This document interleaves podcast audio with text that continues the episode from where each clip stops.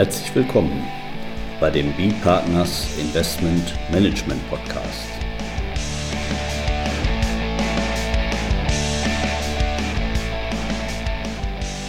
Immer wieder Mittwochs, kurzer Wochenrückblick, was in unserer Beratungspraxis besonders interessant war. Unser Thema heute, steuerneutrale Kapitalrückzahlung, der Paragraph 27 Körperschaftssteuergesetz mit Friederike Schmidt, Partner bei B-Partners. Und Carsten Bödecker, ebenfalls Partner bei B-Partners. Ja, der Paragraph 27 Körperschaftssteuergesetz das ist ja im Prinzip so eine Baustelle wie der Berliner Flughafen.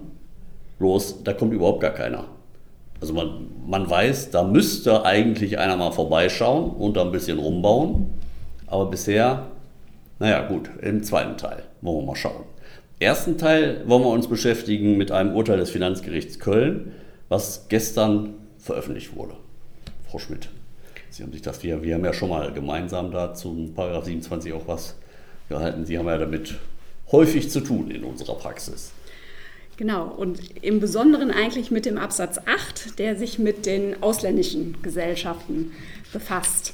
Und ähm, ja, heute wollen wir uns einmal beschäftigen mit einem ganz aktuellen Urteil des Finanzgerichts Köln, was gestern veröffentlicht wurde. Gesprochen wurde das Urteil bereits im Juni und betroffen ist hier ein französischer ähm, Fonds in der Rechtsform eines FCPCI, ein Fonds Professionnel de Capital Investissement. Wahnsinn. Es wurden Zahlungen an die Anleger getätigt und es stellte sich eben die Frage, ob diese steuerneutral nach 27.8 zu vereinnahmen sind und ob hierfür eben das gesonderte Antragsverfahren des 27.8 überhaupt zur Anwendung kommt. Der 27.8 fordert als allererstes, dass es sich um eine unbeschränkt steuerpflichtige Kapitalgesellschaft handelt im Sitzstaat. Und ähm, hier wurde bereits im Rahmen des Sachverhalts vorgetragen, dass es sich bei einem solchen FCPCI um ein transparentes Vehikel ohne eigene Rechtspersönlichkeit in Frankreich handelt. Und damit unterlag dieses dieser Fonds in Frankreich eben auch nicht der Körperschaftssteuer und war insbesondere auch in Frankreich nicht ähm, unbeschränkt steuerpflichtig und konnte auch eine solche Bescheinigung letztlich über seine unbeschränkte Steuerpflicht nicht beibringen. Ja.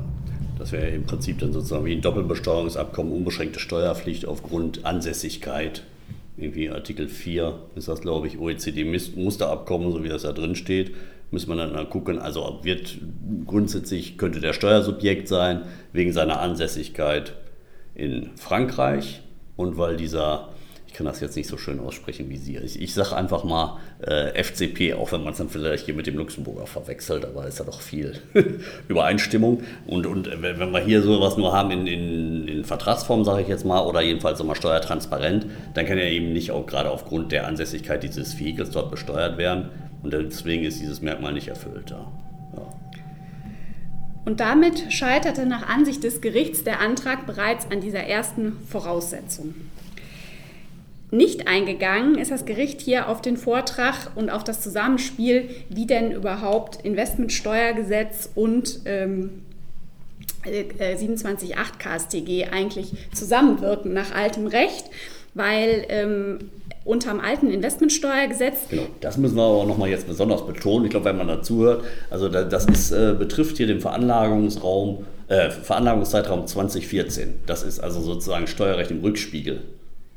Also das, das ist, äh, ja, und da wird der ein oder andere sich noch dran erinnern. Da gab es dann diese besonderen Unterscheidungen in Kapitalinvestitionsgesellschaften und Personeninvestitionsgesellschaften. Und da sagte das Gesetz schlicht und ergreifend, wenn du keine Personengesellschaft bist, dann bist du halt Kapitalinvestitionsgesellschaft. Und da fielen alle Rechtsvehikel drunter, unabhängig davon, ob sie wirklich klassisch eine Kapitalgesellschaft wären nach deutschem äh, Rechtstypenvergleich oder ob es sich nur, nur in Anführungszeichen um ein Zweckvermögen handelt, die dann eben auch in diesen Bereich der Kapitalinvestitionsgesellschaften fielen.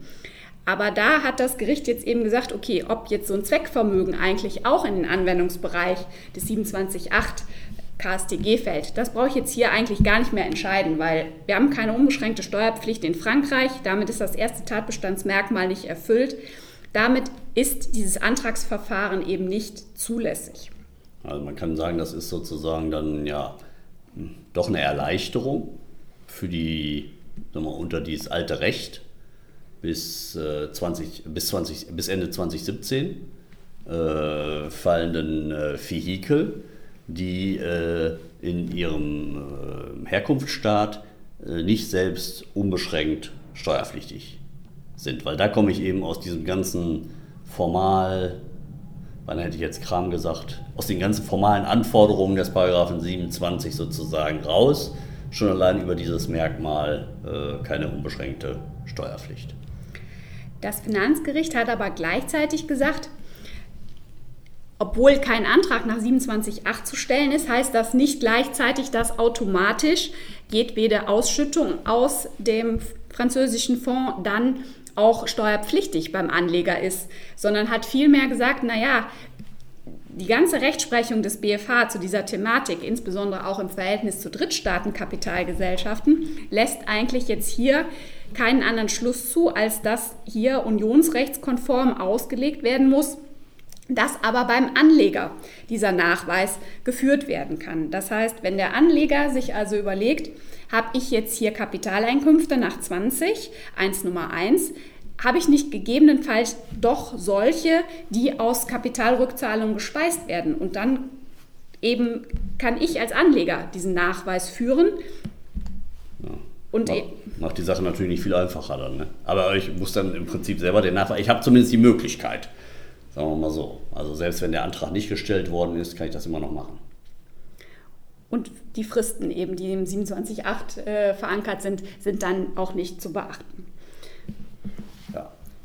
Ja, das gilt ja wahrscheinlich, Sie haben jetzt äh, gesagt, äh, EU-Staat, also für die auf alle Fälle, das haben wir jetzt ja auch im, im, im Urteil, so hat das Finanzgericht Köln ja entschieden, das wäre jetzt ein französischer äh, FCP. Ähm, Drittstaaten, können wir da einen Ausblick wagen? Ich glaube, die haben sich berufen auf die Kapitalverkehrsfreiheit in dem Urteil. Nicht? Da müsste ein Drittstaat ja eigentlich sich auch darauf berufen können, würde ich jetzt wahrscheinlich sagen, wird man da genauso handhaben können, wenn er das denn möchte. Ja, das äh, sollte eigentlich möglich sein jetzt. Ja. ja jetzt ist das natürlich, äh, haben wir eben gesagt, ein bisschen Steuerrecht im Rückspiegel. Ähm, wie sieht das denn jetzt, wenn wir uns jetzt einfach mal heute nehmen und jetzt unter dem Investmentsteuergesetz, die wir seit 2018 haben? Äh, wie wird das denn da aussehen eigentlich? Haben wir, da, haben wir da auch noch so ein Thema mit dem Paragraph 27 Körperschaftssteuergesetz? Substanzausschüttungen sind nach der Gesetzeslage unter dem neuen Investmentsteuergesetz eigentlich so nicht mehr vorgesehen. Alles das, was ein Fonds ähm, Kapitel 2 Investmentfonds ausschüttet an seine Anleger, qualifiziert nach 2, Paragraph 2 Absatz 11 als ähm, Ausschüttung und Ausschüttungen sind eben Erträge beim Steuerpflichtigen. Ja, also es gibt keine, sag ich mal, steuerneutralen Kapitalrückzahlungen aus einem äh, Investmentfonds ab äh, 2018 wenn ich da irgendwie äh, mal gucken will, äh, steuerneutral, dann kann ich nachdenken über, über Rücknahmen, Veräußerung von Investmentanteilen, nicht? weil ich habe nur immer diese drei, äh, also Erträge aus Investmentfonds sind entweder Ausschüttungen, nicht? da fallen dann eben auch Substanzausschüttungen mit darunter, Vorabpauschalen oder Gewinne aus der Veräußerung von Investmentanteilen. Insoweit sieht die Situation sagen wir, ab 2018 anders aus. Da müsste man eigentlich sagen, ganz klar, wir, das regelt das Investmentsteuergesetz nicht, da muss ich nicht in den Paragraph 27 reinschauen. Ja, das ist es eigentlich schon fürs Urteil. Nicht? Also hilfreich für die Leute, die dann noch offene Fälle haben, denke ich. Die haben jetzt sagen wir, eine Autorität mehr, auf die sie sich berufen können. Das ist eben Finanzgericht Köln. Wir werden da dieses Aktenzeichen dann auch nochmal äh, zitieren. Das findet sich auf der Webseite vom, vom, vom Finanzgericht Köln. Das ist fg-köln.nrw.de. Da ist diese Entscheidung auch veröffentlicht. Ja, und äh, jetzt haben wir aber noch was. Jetzt haben wir im Prinzip äh, den, den, den Rückspiegel geguckt, aber jetzt gucken wir mal wieder nach vorne durch die Windschutzscheibe. Da sehen wir nämlich auch, was auf uns zukommt.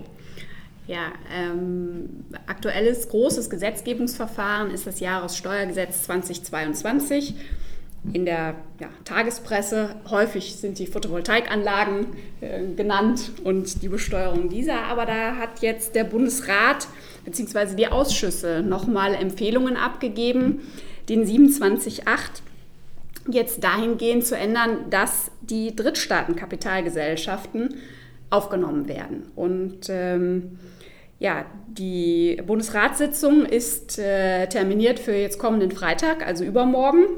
Und es bleibt abzuwarten, ob denn den Empfehlungen der Ausschüsse da gefolgt wird und auch ähm, die Gesetzesvorlage entsprechend geändert wird, dass jetzt auch die Drittstaatenkapitalgesellschaften in das formelle Verfahren nach 27.8 aufgenommen werden.